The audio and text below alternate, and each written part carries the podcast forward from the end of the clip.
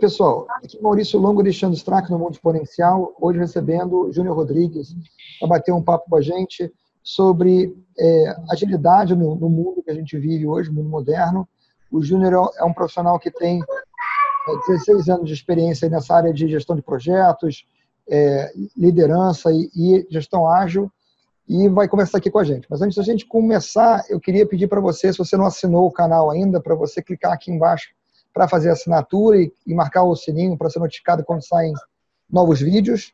Se você está ouvindo isso no podcast e você não fez a assinatura do podcast, você, por favor, procurar na sua plataforma de preferência e assinar para ser notificado quando saem os novos episódios. E, se você gostar do que você viu aqui, você deixar o seu like embaixo, que é um feedback interessante para a gente. Então, Júnior, a gente é, está vivendo hoje num, num, mundo de transformações rápidas, né?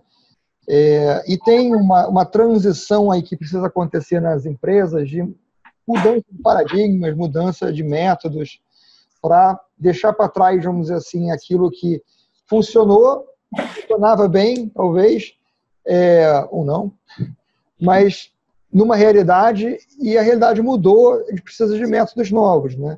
Então, essa é uma área em que você tem que ser especializado e a primeira questão, acho que a gente podia abordar é o que você tem visto em termos dessa dinâmica de mudança, ou seja, como é que você está vendo as empresas encarando é, essa realidade? Nós encontramos muitas empresas ainda em negação.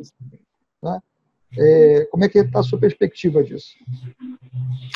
Bom, primeiramente agradeço aí o convite, né, para esse bate-papo acho que realmente é muito pertinente a gente falar sobre essa necessidade das empresas se adaptarem e encararem e aceitarem, né, como você está dizendo aí que algumas ainda não aceitam essa esse desafio da transformação. É, e efetivamente, né, algumas empresas, inclusive tenho alguns casos aí que enxergam que ainda não é não, não é para valer ou que não não é não tem valor ou que essas transformações que as organizações estão enfrentando, e principalmente nessa migração e nessa mudança para as abordagens ágeis, né, é, não são não são para valer, não são não, não trazem valor para a organização. É, e aí muitos ainda continuam se apegando à forma tradicional de fazer gestão, né, e aos métodos tradicionais, porque acreditam que ainda é o que funciona ou que na cabeça deles é o que sempre funcionou e que vai continuar funcionando durante um bom tempo. Então, a gente consegue é, é, encontrar ainda no mercado realmente alguns pontos de resistência, como também, e aí por um outro lado, né, durante um certo tempo, aí, acredito que nos últimos dois, três anos, houve uma correria, uma, uma euforia muito forte das empresas que enxergavam, sim, essa necessidade de transformação e de mudança, e entendiam que isso realmente era um cenário que é, teria chegado para valer, e começaram uma corrida de tentar se transformar para agilidade de qualquer forma ou de qualquer custo e e aí também por um outro lado jogando fora tudo aquilo que tinha sido feito até então né e, e jogando fora a forma tradicional de se fazer gestão. É, e aí nesse momento atual eu já enxergo que ah, algumas empresas e o mercado em si já está é, começando a amadurecer então a gente tem esses três momentos ainda convivendo mas é, tem algumas empresas e, e o mercado de certa forma começando a amadurecer para é, convergir tanto aquela abordagem ágil e a abordagem tradicional para uma forma híbrida de se fazer gestão. Ok? É papai. É papai. Hoje nós temos um convidado é extra. É. Temos um convidado, é, convidado Júnior, que é mais Júnior, Júnior.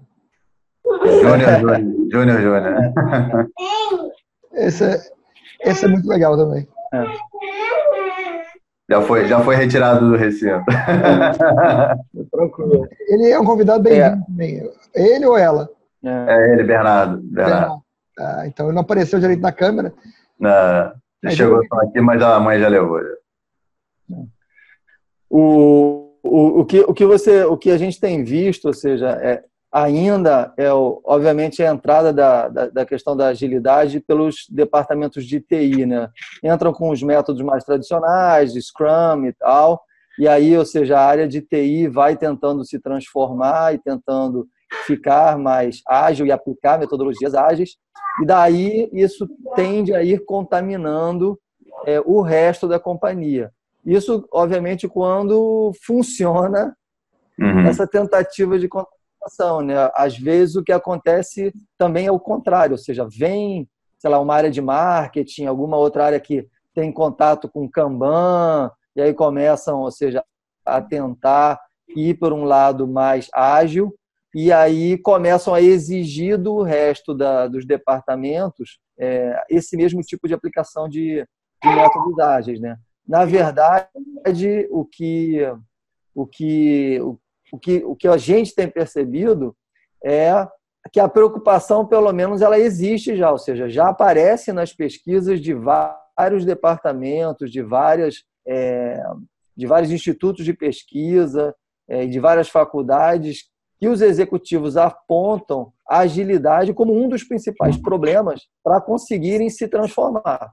Então, uhum. é, a questão da agilidade ela é, ela está ou em primeiro ou em segundo ali no, no ranking dos itens mais falados como problemas que dificultam a transformação, mas ela entrou no, no na agenda, né? ou seja, está lá, o problema existe, é, as pessoas sabem que tem que ser mais ágeis e mais terem uma capacidade de responder mais é, de uma forma mais rápida, só não sabem ainda como e nem por onde iniciar e nem como isso vai permear a companhia, mas que o problema está lá, é, ele já, já, já é bem percebido. Uhum.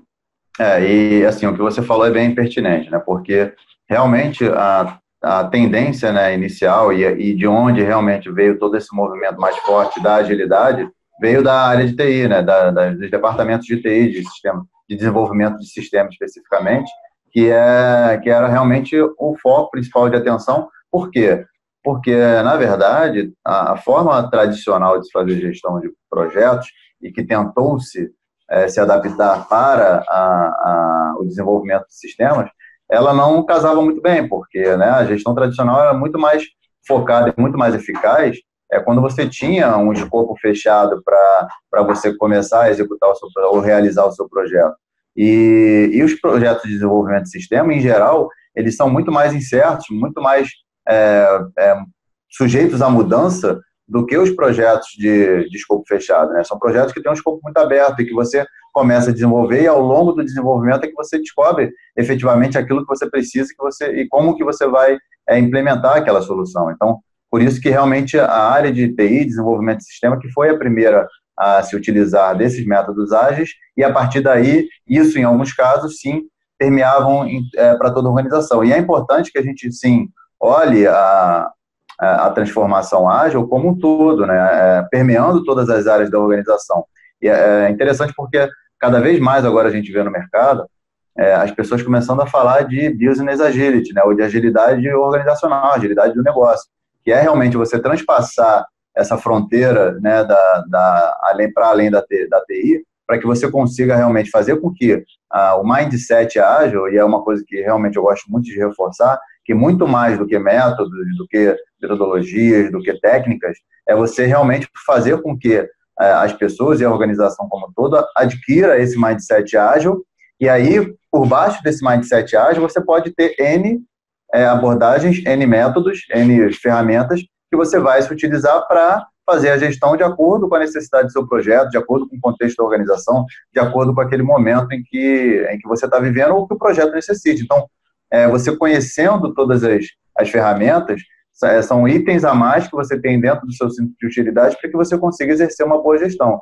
E aí, só para complementar, é, eu, vi, eu vi uma imagem, foi até ontem mesmo, foi hoje que alguém, alguém passou, de duas edições aí de uma revista famosa, né, que fala de negócios aqui no Brasil, não vou citar o nome, mas que tem na capa é, associando a agilidade à rapidez e à velocidade. E na verdade esse foi, esse sempre foi um dos principais problemas, né? E aí até aquele livro do, do Jeff Sutherland que foi mal traduzido, né? Foi meio que ao pé da letra a tradução do português, é faça o dobro na metade do tempo. É, e que as pessoas passaram a interpretar o ágil como rápido, né? E que você, um projeto que você levaria uh, dois anos, você passaria a levar seis meses somente para você entregar. E não, na verdade não é isso. É você focar na entrega antecipada de valor. Aí sim, é você realmente começar a ter valor, enxergar valor e perceber valor do seu projeto, daquela sua iniciativa de forma antecipada, de forma mais rápida, sim, a percepção de valor, mas não a entrega final do projeto, entendeu? Eu não sei se você já teve contato é, com uma empresa é, de origem portuguesa chamada OutSystems. Não, ainda não. A gente, a gente conversou aqui uns meses atrás com o VP da área de digital deles, é, e por acaso nós dois já tivemos oportunidade de, em diferentes empresas, usar é, a ferramenta de low code deles. Né? Uhum. E o presidente da, da, da OutSystems, o Paulo Rosado, ele, ele tinha um, um gráfico que ele gostava de mostrar que era, era muito interessante para ilustrar isso, que ele mostrava onde um, um, projeto tradicional de desenvolvimento de software, quando você vai uh, fazer daquela forma do o que é o tradicional, né? o que a gente chama hoje em dia de método waterfall, né? em cascata. Uhum, uhum. Você tinha todo aquele planejamento de cada detalhe e tal. E você ia começar a fazer, e aí o, o seu cliente, né, o usuário final do seu produto, ia enxer, ver alguma coisa dois anos depois. Né? Exato. E aí, dois anos depois, ele, ele te informava que ele não precisava mais daquilo, porque durante esses dois anos ele precisou se girar e mudou a forma de trabalhar, porque ele não tinha como fazer aquilo de uma forma automática, né? E aí ele mudou a forma de trabalhar e aquilo que você fez não serve mais para nada. Exato. É, e aí ele, ele contrastava, ele tinha, como eu falei, um gráfico que ele mostrava onde você tinha uma, a, a, o desenvolvimento com a entrega, e aí você tinha o valor que estava entregando. Uhum. E aí você ia, você tinha as, assim, nessas fases ele ia fazendo uma como se fosse uma uma serra assim para cima, né? Uhum. Mostrando que ele, ele vinha entregando o valor mais rápido e que no tempo, vamos dizer assim, o valor que ele entregava é, era maior, porque você ficava sabendo que você estava é, com a ideia errada ou com o entendimento errado com o próprio usuário descobria que ele estava com o entendimento errado quando ele via materializado o que ele pediu, né? E aí ele falava, não, não, não é isso que eu, realmente eu preciso, né? Eu preciso de uma coisa um pouco diferente e tal. Uhum. Então, como isso se repetia N vezes durante aquele período, a, a entrega final de valor é, acabava sendo muito mais alta, vamos dizer assim, no mesmo período de tempo. Exato. Se você tivesse feito muito mais trabalho, mas o trabalho que você fez foi mais assertivo, vamos dizer assim. Exatamente. E, e na verdade tem dois pontos aí com relação a isso, né? Um é você conseguir identificar corretamente qual é o problema que você está querendo resolver, porque na maioria das vezes né, o próprio usuário ele nem sabe muito bem, como você mesmo citou, né? não sabe exatamente o que, que ele quer, o que, o que ele precisa. E às vezes ele, ele te fala uma coisa, e aí por isso que a gente, em determinados, ou em boa parte dos projetos, é, muitas das vezes a gente tinha problema com relação àquela especificação de, de requisitos ou de funcionalidades que a gente é, delimitava ou definia para a execução de um projeto, é, e que depois, quando a gente ia entregar, não era nada daquilo que o, que o usuário estava esperando. Por quê? Porque aquela definição ela foi baseada é, numa, numa percepção, tanto de quem estava especificando, quanto também de quem estava até mesmo dizendo o que precisava de forma incorreta porque você não utilizava métodos e abordagem para você conseguir descobrir é, qual é o real problema que você queria resolver e que, o que realmente você estava pretendendo entregar para o, o, esse usuário como uma, uma, solução de valor. O outro ponto, na verdade, é justamente o que você falou, é, é com essa entrega é, parcial, né, de, de, ou entrega particionada de pequenos incrementos do seu produto pronto ao longo de um período, né, e você fazendo isso ao final de cada uma das sprints ou ao final de determinadas sprints na sua na entrega da sua release, você é, vai tendo, encurtando o ciclo de feedback do teu usuário sobre aquilo que você está entregando. Então, vamos supor que você está é, tá desenvolvendo um website para o seu cliente. E aí o cliente falou, eu quero um website assim, a home assado, é, que aqui fique a logo, aqui fique o, é o menu, enfim. É, e aí legal, você foi, delimitou isso, você falou, ó, é, na primeira semana eu vou te entregar a home, na segunda semana eu vou te entregar é, a página de, é, de cadastro, a terceira, enfim, você vai definir para o usuário lá o que você vai entregar a cada, a cada sprint. E aí, quando chega na primeira entrega que você realizou, que ao invés de você esperar um projeto que de repente demoraria aí três meses para você entregar do website completo, você na primeira entrega, ali na primeira semana ou na segunda semana, no final da sua sprint, você já está validando com o cliente a primeira entrega da, do seu produto e dizendo, é isso mesmo que você esperava? É, era isso mesmo que você estava querendo? E aí o cliente vai olhar para aquilo ali e vai falar, pô, é, realmente eu acho que essa home aqui não ficou legal, porque o, é, o menu, eu acho que se ele ficar mais lateral, enfim, ou se ele ficar de uma outra forma, acho que vai me atender melhor.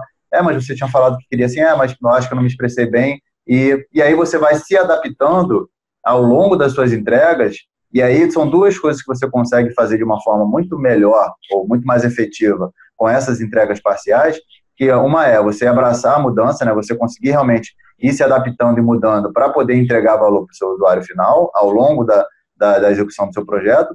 E segundo, né, é a diminuição drástica de risco que você tem, porque se você deixasse para você entregar o seu projeto pronto no final desses três meses, né, o risco que você tinha de chegar lá no final e o cliente falar que não era nada daquilo que ele queria, era, o risco era muito maior. E ao, ao você fazer essas entregas antecipadas e parciais, né, de valor ao seu cliente, você já está validando e diminuindo muito uh, o risco. Qual foi o risco que você teve uh, no seu projeto de chegar no cliente e na primeira semana, na primeira entrega, ele falar, ah, não, não era isso que eu queria. Você arriscou somente uma semana de trabalho. Você, arriscou, você realmente comprometeu dentro do seu orçamento e dentro da sua execução somente uma semana de trabalho, não três meses, como poderia ser se você deixasse para entregar tudo no final. É, o, que, o, que, o que a gente vê cada vez mais também, ou seja, que obviamente, esse exemplo que a gente citou é um exemplo bastante típico da nossa vivência, digamos assim, todos nós temos uma vivência grande de projetos é, voltados com TI, então isso para uhum. nós é bem natural, né? é, mas para quem nos assiste, tem gente de outras áreas e tal, que não necessariamente da área de, de TI. É, uhum. que, o que cada vez é mais notório é que, obviamente, as outras áreas perceberam que esse método funciona muito bem quando você lida com a incerteza, né? Porque na é. verdade nós estamos vivendo em, em, num momento do, do, histórico de muita complexidade, muita mudança, né? A questão da, da volatilidade, da incerteza, da complexidade, é, ou seja, da ambiguidade, né? É, é, é, diante desse, diante desse cenário, ou seja, as pessoas não conseguem ter certeza daquilo que vai funcionar. Isso é uma prática é, isso é uma realidade, mais do que uma prática, isso é uma realidade que todos os negócios estão enfrentando. E a gente vem citando isso aqui ao longo dos nossos é, vídeos, é, e a gente volta nesse tema repetidas vezes, ou seja, o exemplo que eu vou dar agora, eu já dei ele 200 vezes e vou dar ele pela 201 agora, que é a questão, seja, o, o, o táxi nunca ia imaginar que ia chegar alguém com um produto que ia desafiar é, o negócio altamente regulado dele, mas o, o, o Uber, o, a 99, todos os que fazem seus aplicativos, nunca iriam imaginar que é, pequenas distâncias deixariam de ser feitas por é, automóveis e passariam a ser feitas, por exemplo, por patinete. Exato. Então, quem chegou para destruir esse negócio, é, ou, ou, trazer mais, mais digamos, é, é, diferença para o negócio que já existia de mobilidade, e agora é patinete. E a gente, claro que sempre pensou, pô, nunca um cara de terno e gravata no centro da cidade do Rio de Janeiro vai andar de patinete. Então, ou seja, quem não acreditava nisso está convidado para o centro das grandes cidades e ficar sentado num banco durante, sei lá, 30 minutos para você vai ver os caras de terno e gravata passando andando de patinete. Ou seja, agora, é, chegar a esse modelo, criar um, um, um, criar um serviço, criar uma solução, é, não foi imediato, né? ou seja, não, não foi é uma ideia que surgiu e o patinete nasceu lá e, e deu resultado. As pessoas foram testando isso, ou seja, essa questão da, de você poder ir experimentando a solução, ou seja, vamos desenvolver uma solução, um produto que vai resolver determinada supostamente vai resolver determinado tipo de problema. Só que, uhum. exatamente no exemplo, como no exemplo que a gente deu antes, a, as versões iniciais vão começar a ser validadas e não 100% delas têm a aderência que se espera, mas talvez 20%. Ok, Exato. Entreguei 20% de valor e tenho 80% para resolver. Vou novamente entrar no ciclo para melhorar melhorar 80% desse valor. Vou para um novo ciclo, vou entregar, talvez desse novo ciclo, que seria 100% de 80%, só 10% resolva o meu problema, esses 10% se somam aos outros 20% e assim eu vou. Ou seja, é um processo onde é, a, a experimentação e a aprendizagem é, é, estão, digamos, acima da possibilidade de você definir assertivamente qual é a solução. Porque é. o problema é justamente quando você vai tentar resolver algo novo e não se sabe ainda qual é a solução aderente a todo tipo de cliente ou a grande maioria dos clientes, você vai ter que tentar alguma coisa. E Exato. essa tentativa, ela é muito mais eficaz é, do ponto de vista de entrega de valor, e isso tem a ver, ou seja, a questão da confusão da agilidade com a velocidade, ela vem justamente pela percepção de valor. Como você Exato. já percebe um valor mais rápido, você, você tem a sensação de que tudo foi mais rápido, mas não, você conseguiu é, é, resolver aquele problema mais rapidamente. A jornada ela continua levando algum tempo, né? Uhum. Ou, ou, talvez um tempo igual ou superior ao que se imaginasse, mas você vai melhorando sempre, né? Essa melhora uhum. contínua de entrega de percepção de valor é que transformou completamente a realidade. Exato. E aí é, você começa a focar é, não somente naquela execução é, padrão, vamos dizer assim, de projeto, né, que tem início, meio e fim, né, que um projeto é, é, é algo que tem um início e, que te, e termina, né, que não é um processo contínuo. E você passa a trabalhar e focar é, em produto, né, e é que né, na, no desenvolvimento de um produto e na, na evolução daquele produto ao longo do tempo, que é um ciclo de vida do, do produto pode durar aí dois, três anos, enfim, quatro anos, de acordo com o produto que você desenvolveu.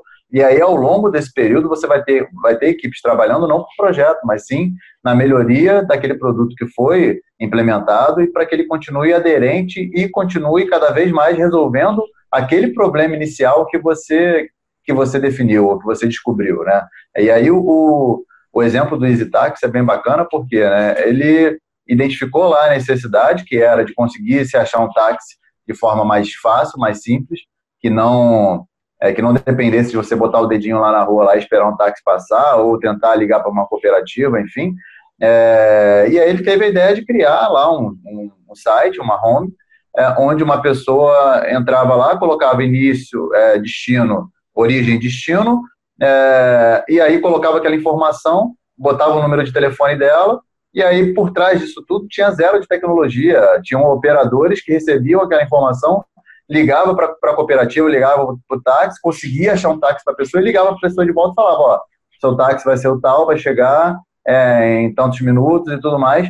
E, e a pessoa achando que estava operando, estava se utilizando de um sistema altamente tecnológico, que na verdade o que, que ele fez foi se utilizar de um método que é, que é o MVP, né, que você se utilizar do, do, produto mínimo viável, que é você partir de uma ideia, de um conceito, é, de um problema que você identificou e que você pretende resolver, é, mas utilizando o mínimo de esforço possível e necessário para que você tenha somente o que você é, precisa para poder validar a sua ideia, validar a sua hipótese. E aí você utiliza desse mecanismo, né, de um MVP, para você testar aquela ideia inicial que você teve para tentar resolver aquele problema que você identificou, e aí você diz, pô, legal, realmente tem aderência, as pessoas querem um sistema que faça isso por elas, que consiga localizar ataques para elas de uma forma mais eficaz, que consiga é, resolver essa questão de não se conseguir táxi no meio da rua de uma forma mais simples, utilizando sim um sistema e aí, né, de tecnologia que aí a partir dessa identificação dele, uh, de, de momento que ele conseguiu validar a hipótese, aí sim ele vai pegar e executar e desenvolver um sistema por trás disso para fazer isso funcionar é, de forma realmente é, automática, vamos dizer assim. Então você pode utilizar de algumas abordagens, que aí a gente está falando muito mais no desenvolvimento de produto ou de solução, que são abordagens como design thinking, é, design sprint, lean inception, que são é, metodologias já mais focadas e, e se utilizando de passo a passo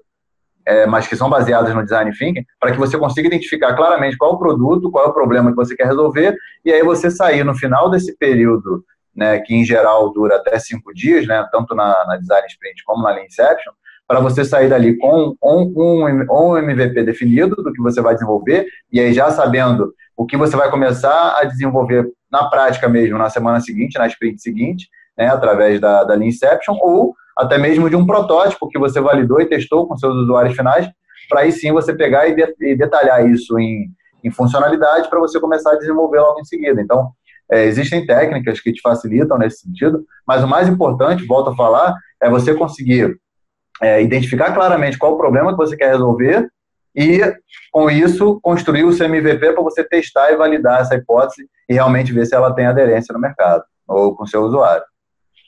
Uma coisa que, que é interessante das, das, as pessoas de forma geral precisam compreender, e pegando uma carona no geral de tudo que você falou agora, é que o, o mais importante, vamos dizer assim, é uma mudança no modo de pensar. Uma vez é, fazendo a mudança no modo de pensar, de encarar a, a, a, atividade, de encarar a busca pelo problema, a busca pela solução, é, existe todo um conjunto de ferramentas, é, diferentes ferramentas para diferentes áreas, na mesma área, diferentes ferramentas, e que cada uma delas tem seu valor e que elas podem ser combinadas de N formas diferentes. Uhum. Que, de forma geral, vamos dizer assim, não existe certo e errado, existe a combinação que melhor se adequa ao problema, à empresa, né? É, aos skills que as pessoas na, naquela empresa já têm, é, a experiência que eles já têm, e qual pode ser o, aquilo que vai dar, vamos dizer assim, o melhor resultado para eles naquele momento, né? Uhum. É, que existe também muito a questão é, de se tentar forçar, é, principalmente em grandes empresas, um, um modelo naquele tipo form, é, forminha de biscoito, né, que você vai cortando.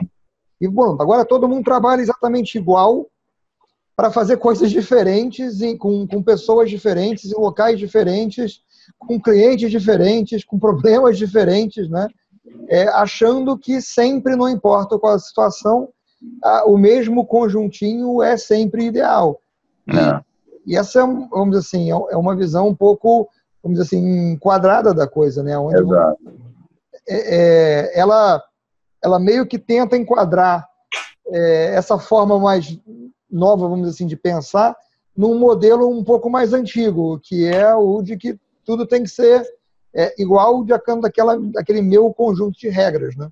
Exato. E aí, é, pegando esse gancho aí do que você falou, ah, na gestão mais tradicional, né, e aí que isso acabou, em alguns casos, de forma errada, aí, né, sendo, dando, sendo continuado, mesmo nessa fase de transformação, é que era a ideia de que você teria uma metodologia que era a metodologia ideal, ou que teria sido definida como ideal dentro de uma organização, enfim, é, e você querer disseminar essa mesma metodologia para toda a organização. Isso, de alguma forma, até funcionava quando você tinha um modelo mais cascata, porque ali você tinha né, aquela, aquele jeito de se executar, que era o melhor jeito para aquele tipo de projeto, e quando você tinha projetos muito parecidos, muito similares, como de desenvolvimento de sistema e tal, onde você se utilizava é, em boas práticas, de boas práticas vindas tanto do, do PMI, como utilizando alguma metodologia oriunda, como o Prince2, que baseada nas boas práticas também, mas que eram metodologias para você fazer execução de, execução de projeto da forma tradicional, da forma cascata, é, e muitas das vezes sendo disseminada dentro da organização pelos escritórios de projeto, né, que se, se encarregavam de fazer essa, essa definição da melhor metodologia, por serem os conhecedores dessa metodologia, e de ter esse trabalho de é, de disseminar essa, essa metodologia dentro da organização para que todo mundo trabalhasse da mesma forma, com o intuito de você padronizar e de ter e entendendo-se de que aquilo ali era a melhor forma de se executar, para que você pudesse ter o um melhor controle, para que você pudesse dar a visibilidade correta para toda a organização.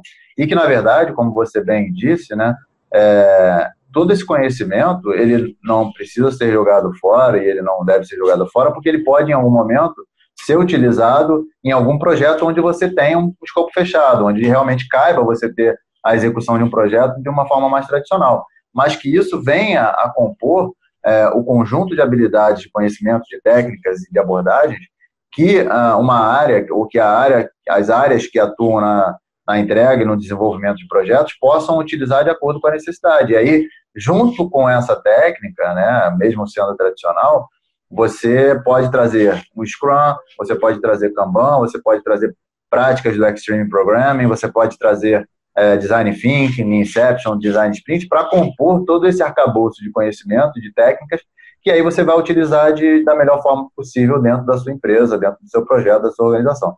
É, mas o grande ponto é esse, é, é se desapegar de modelos, né? se desapegar daquilo que você acha que não é, funcionou assim, é a forminha de bolo, é aquela receitinha de bolo, onde eu vou seguir e deu certo é, uma vez e vai dar certo sempre. E que na verdade não é, pelo que o Alexandre também falou. Alexandre também falou é, há muita incerteza, né? tudo muda o tempo todo. Né? Então a gente tem que saber que a gente precisa é, se adaptar constantemente e fazendo com que é, a gente tenha muito, muita clareza na, no nosso, né, na, na, nossa forma de se aplicar esse conhecimento, para que a gente consiga realmente aplicar aquilo que, que melhor couber naquele contexto, naquela, naquela situação. E aí, é, falando um pouquinho né, de como as metodologias podem ser utilizadas de forma combinada, né, você pode, é, de repente, para identificação de um problema, para descobrir uma solução, para definir qual a solução que a gente vai implementar, você ter alguma técnica que faça essa descoberta,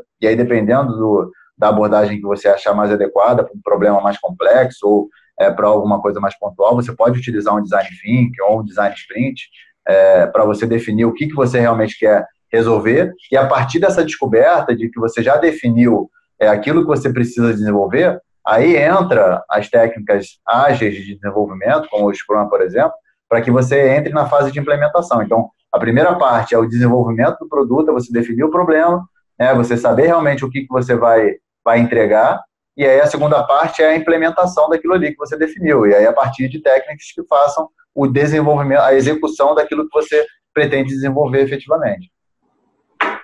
Eu acho que tem dois pontos que mudaram completamente e que eh, muitas vezes as pessoas passam por eles sem perceber, né?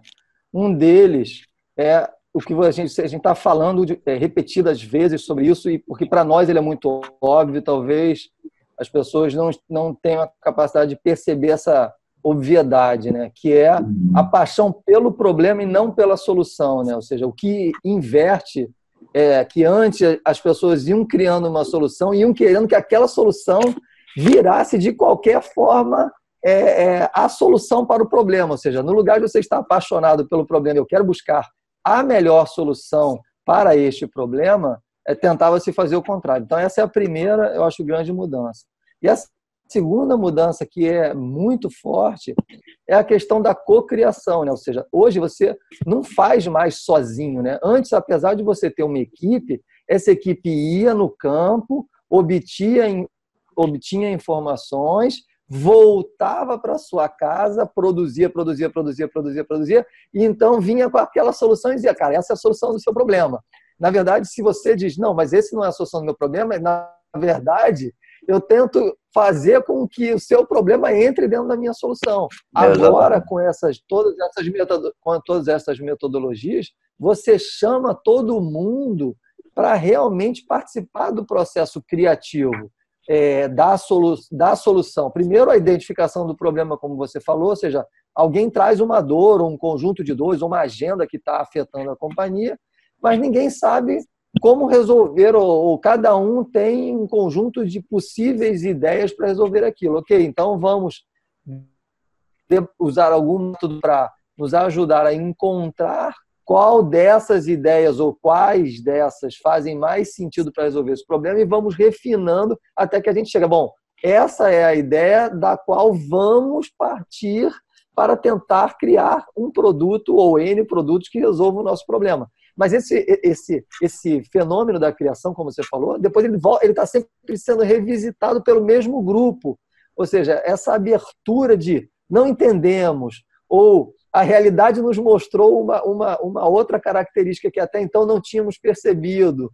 Ou seja, essa, esse envolvimento de um conjunto é, que trabalha o tempo todo para buscar essa solução e entregar esse resultado é completamente diferente da forma como se fazia é, a gestão de, de é, produto e projeto antes. Então, essas duas características elas são fortíssimas. Uhum. São elas que basicamente fazem que o mindset comece a mudar. Você precisa se envolver com isso para que é, você comece a mudar a sua forma de pensar, porque senão o que vai acontecer é exatamente isso que você citou, ou seja, as pessoas vão tentar aplicar métodos tradicionais, arrancando deles talvez etapas para dizer, não, agora eu sou mais rapidinho, eu sou mais ágil. É, e não é isso. Ou seja, não é deixar de fazer o que algum método apregoa para você ganhar velocidade. E eu também concordo com o ponto de vista do Maurício, acho que você também concorda, é, que é o fato de é, cada empresa consegue, a partir do momento que vai é, tendo o conhecimento de diferentes ferramentas, de diferentes métodos, ela consegue criar o seu próprio método, né? que muitas vezes é um pouco de cada método mas que para ela faz todo sentido e que permite que ela entregue, entregue os resultados que são é, almejados. Né? Então não uhum. tem esse, ah, você é 100% design thinking ou você é 100%, é, sei lá, é, Scrum, ou que seja. você é 100% de cada coisa. Não tem esse 100%, né? Mesmo um design sprint você até arranja arrancar alguns pedacinhos deles ali, porque talvez não faça muito sentido você aplicar ele 100%, é, e talvez para você não sejam cinco dias, sejam, sei lá, sete dias, uhum. não funciona em cinco de jeito nenhum, dá para você aplicar o método. É, é, a questão é como você se adapta e como que você entra no movimento. Né? Se você Exato. só quiser entrar no movimento quadrado, de novo, você vai cair no tentar aplicar um pensamento tradicional numa metodologia ou num conjunto de, de formas de pensar diferentes. Não vai, vai dar problema. É, exatamente. Tem, tem pontos importantes que você mencionou aí, Alexandre. É assim, primeiro, né? É, o próprio PMBOK, ele já desde a sua terceira edição, ele já falava da, da, da, capacidade de você adaptar os processos à necessidade da organização. Então, o próprio PMBOK já falava que você tinha que utilizar o tailoring, né, a adaptação, dos processos que ele dizia como boas práticas para que você conseguisse fazer a melhor gestão de projetos é, dentro, mesmo se utilizando do, do PMBOK como base. E aí o grande erro das pessoas, já desde aquela época, era pegar o PMBOK e querer implementar ele como se fosse metodologia, o que ele não é. Né? E da mesma forma, acontece em alguns casos hoje ainda, né, quando as pessoas tentam implementar ah, as metodologias né, ágeis que a gente já tem, ah, como a gente falou, o Scrum, enfim, é, porque eles querem implantar by the book, eles querem implantar 100%, como está escrito lá no, no, livro, no guide, é, mas sem considerar a sua peculiaridade, a sua particularidade, o contexto da organização, como a organização funciona. Né? E aí, é, tem até alguns críticos né, que falam a respeito de métodos escalados para gestão de projetos ágeis, né, desenvolvimento ágil, é, como o SAFE, por exemplo, né, que é um framework mais famoso é, framework escalado né, para gestão de projetos ágeis, é, justamente pelo fato dele ser é, um conjunto de regras, é, de, de formas, de metodologias muito amarrados, muito bem azeitados, e que você, é, que, e que na verdade as pessoas acabam querendo implementar o SAFE também by the book e acabam tendo dificuldade, acabam tendo um problema e acabam entrando né, no engessamento que eles queriam sair quando eles começaram a tentar utilizar a agilidade.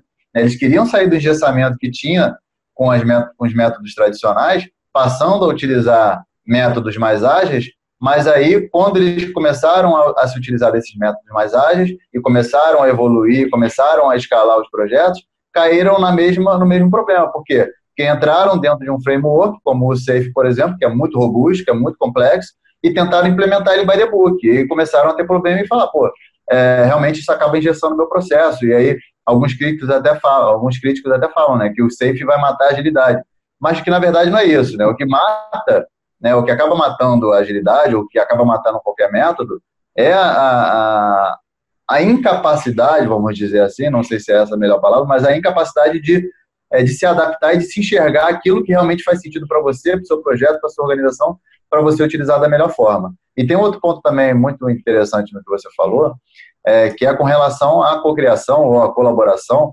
E, e aí, falando até um pouco do que você tinha mencionado antes com relação aos patinetes, né, e com relação a todas essas soluções que cada vez mais ganham mercado, que crescem né, na, na, utilização de toda a sociedade, é que a gente está é, cada vez mais migrando para uma, uma sociedade, uma economia colaborativa, onde as pessoas passam a, a, não querer mais ter a posse de bens ou de, de carro, ou enfim, do seu próprio patinete, e querem é, compartilhar esses recursos com outras pessoas, é, se utilizando desses recursos somente quando necessário, sem ter que investir, sem ter que despender dinheiro, grana para comprar um patinete, que seja, uma bicicleta que seja, ou um carro que seja. E aí passam a se utilizar disso é, em, todos os seus, em todos os seus meios, seja no Airbnb, né, na utilização de quartos de hotel, seja em, em, nessas, nessas formas de, se de mobilidade, né, de locomoção e tudo mais, e isso acaba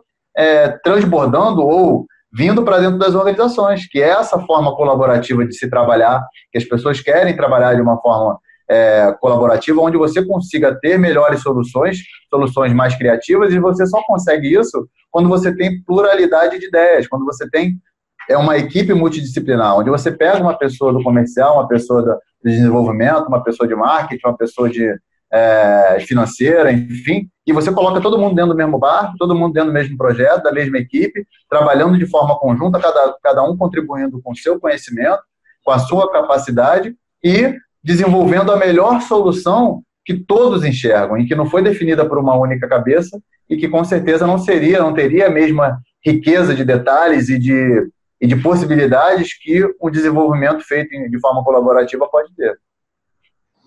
É, eu, eu acho que é, nesse, nessa, nessa discussão toda que a gente está tendo, um, um, ponto que é, é fundamental de frisar para quem está vendo a gente, assistindo a gente, porque o que a gente está discutindo aqui não é uma não é uma transformação que é da forma A de trabalhar para a forma B de trabalhar. É uma transformação para se tornar um, uma entidade adaptável. Uma entidade que vai estar continuamente se transformando.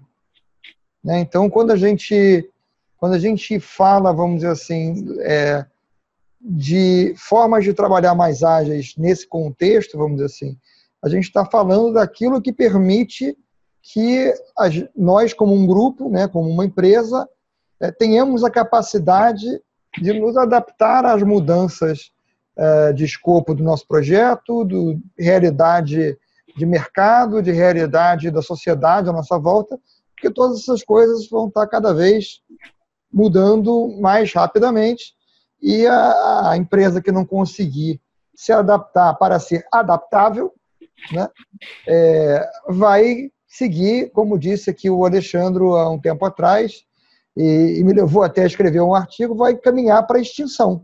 Né? Exatamente. Igual acontece na natureza. Aqueles que conseguem se adaptar sobrevivem. Né? Aqueles que não conseguem se adaptar se tornam extintos. Exato. Já dizia. É isso, né, Júnior? É, já dizia Darwin, né? Assim, não é o mais forte, é, não é o maior, e sim aquele que tem a, maior, a capacidade, a melhor capacidade de se adaptar e que vai sobreviver e que vai conseguir prolongar sua permanência aqui na, aqui na Terra. E isso faz sentido para as organizações, né? É, toda, toda apresentação que eu, quando eu vou falar a respeito de agilidade, né, quando eu vou falar a respeito desse tema, inclusive no meu workshop também, que eu falo do, do PMO Agile, né, do Agile PMO, enfim, é, eu sempre começo falando de adaptação, e, e, acho que isso tem que ser levado como um mantra é, pelas pessoas que estão né, buscando se adaptar ou buscando entender esse contexto no qual elas atuam e que as suas organizações atuam, e as organizações em si, né, é, precisam ter isso como mantra, incorporar isso na veia. E, essa capacidade de se adaptar a esses novos contextos, a essas mudanças, a, a essa realidade que, né, e aí falando um pouquinho do, né, do, do, do, tempo pós, dos tempos pós-normais, que eu, que eu gosto de falar agora nos, nos meus artigos recentes, é que assim, o, o, mundo VUCA, né, esse mundo volátil, incerto, complexo e ambíguo, ele já passou a ser o normal, né, é, você tem lá um competidor que está que está desenvolvendo um aplicativo lá na China hoje e amanhã ele está entrando aqui no seu mercado e te derrubando e, e, acabando com todo o teu plano de negócio que você tinha, achando que você estava dominando o, o, seu negócio localmente, né, a sua área, né, o seu mercado localmente. E, então, assim, as empresas e as pessoas precisam ter realmente essa capacidade de adaptação muito na veia. Né? E, e aí, basicamente, quando a gente fala de agilidade, a gente não está falando de rapidez, a gente não está falando de velocidade, a gente está falando da capacidade de se adaptar. E, e aí, a, a, é, é um, um, um, lema né, que também gostam muito de falar lá no Vale do Silício é, é fale muito rápido, né, ou fale rápido, e aprenda mais rápido ainda, e haja muito rápido para poder retomar o seu rumo. Né? Então, assim, se as empresas tiverem essa capacidade né, de, de, experimentar, de testar, de validar as suas ideias e, e, rapidamente ajustar o seu produto, ajustar o seu projeto, o seu processo, para que ele consiga resolver o problema efetivamente que você quer resolver, né, e, e, você conseguir agir de forma rápida para poder adaptar o seu produto nesse sentido, né, você vai cada vez mais ganhando mercado, vai cada vez mais ganhando espaço e vai fazer com que sua organização, o seu negócio, o seu produto, ele seja escalável, permitindo que a sua organização alcance um crescimento exponencial, né, que é um crescimento de 10 vezes mais do que as empresas que crescem de forma incremental costumam crescer. Então, o, o, as empresas que mais crescem hoje, as startups, as empresas que, que viram unicórnio, os famosos unicórnios aí que faturam, que já tem a, a avaliação aí de mais de um bilhão de dólares, é, são empresas que conseguem chegar nesse nível de, de, de crescimento, né, um, um nível de crescimento exponencial, onde a curva passa a tender ao infinito para que elas consigam realmente cada vez mais escalar o seu produto, seu projeto, enfim, dentro do, do seu mercado. É, eu acho aqui que isso que você falou é, é importantíssimo e tem uma, um ponto que é bem importante que essa a gestão dessa mudança a gente não pode esquecer dela, né? Porque é, é, mudar o mindset ele é, um, é uma jornada realmente, não vai acontecer não é um desligo isso e ligo aquilo, né? O jogar fora é, conhecimentos e competências que deram certo, mas que não darão mais certo, é a chave para você começar a poder aplicar e mudar esse mindset para você poder responder a esse mundo que é extremamente é, é, incerto e, e, complexo e rápido, né? ou seja, você não sabe o que você vai encontrar amanhã, você é, tem que estar preparado para conseguir dar respostas para essa incerteza. Então, essa gestão é, de, da mudança, ou seja, trazer as pessoas para perto, porque não vai conseguir ser top-down e vamos assim e assim vai dar certo, a gente vai precisar trazer as pessoas e mostrar para elas outros caminhos e, e, e, e ajudá-las a ver que não dá para cair mais na, na armadilha da competência, né? Ou seja, a armadilha da competência é Pô, eu sempre fiz assim, a gente até tem um, um, um, uma, um quadrinho feito pelo Maurício que está aí rodando o mundo, que é o quadrinho, mas a gente sempre fez assim, o naviozinho vai afundando, né? Ou seja, a gente sempre fez assim deu certo. Beleza, e, e, e, nós estamos de acordo que deu certo até um determinado momento.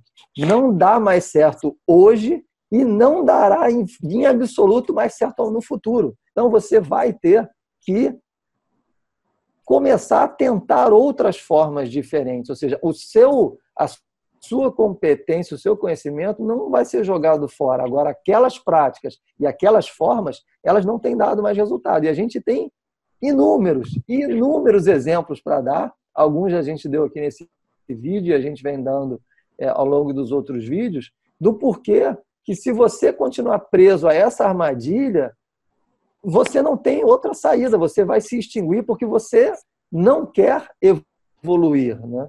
E aí é. o problema é realmente seu, seu enquanto pessoa física e, obviamente, seu enquanto pessoa jurídica.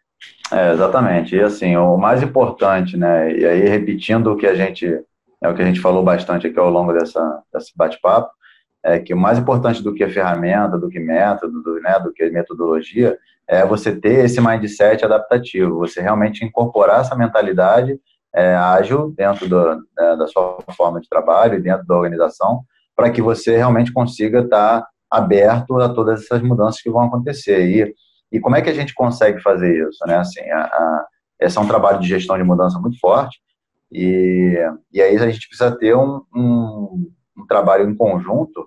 Primeiro, né, não adianta ser uma, uma iniciativa, e a gente começou a falar sobre isso é, no início do bate-papo, que é, é, muitas das vezes a gente acabava tendo, ou acaba tendo, iniciativas que ficam isoladas em alguma área, especificamente na área de TI, e que isso acaba não é, permeando por toda, por toda a organização. Por quê?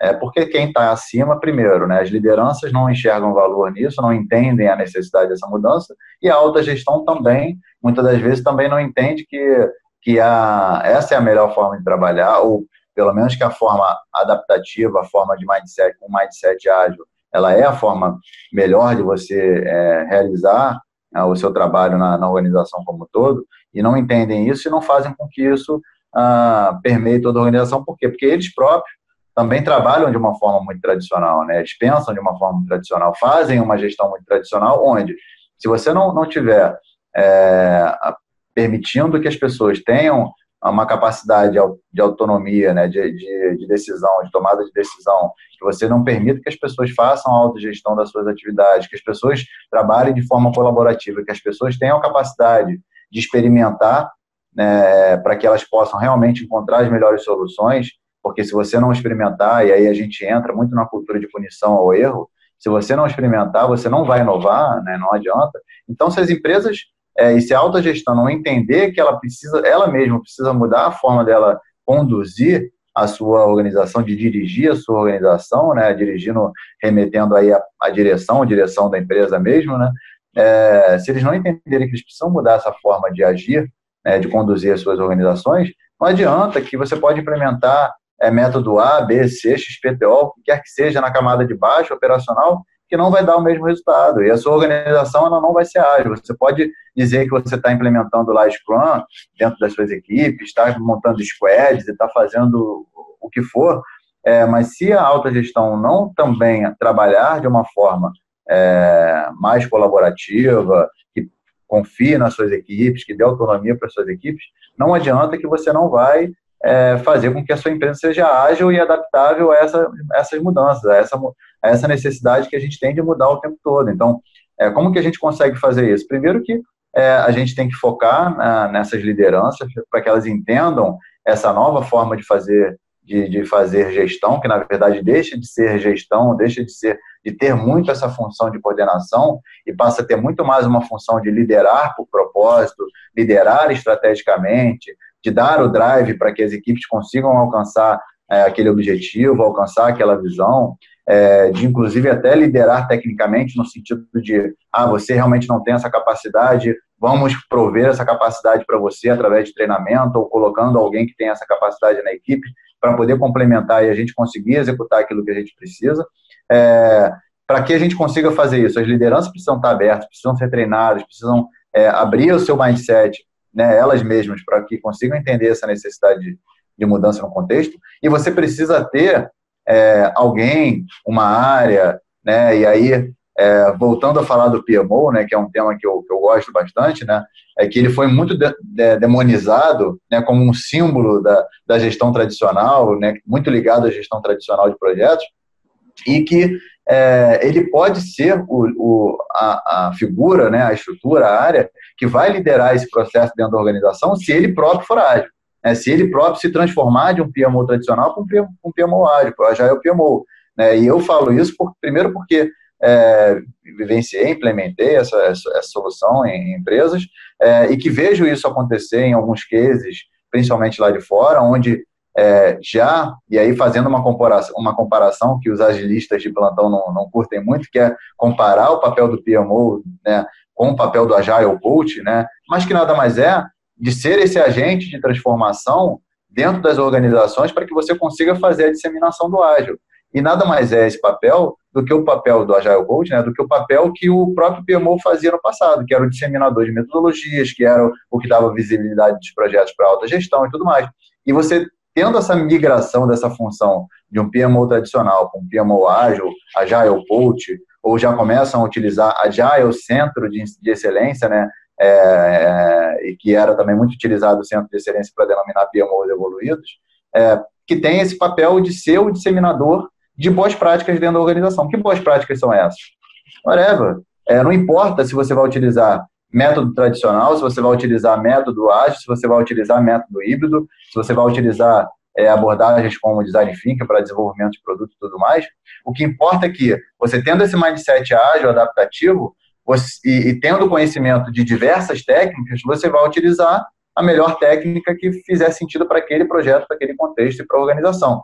E, e nada melhor do que uma pessoa que tenha conhecimento, que tenha vivência de gestão tradicional também, né, e que conheça muito bem do ágil, para ter essa capacidade de fazer com que as empresas se transformem dessa gestão tradicional para a gestão ágil.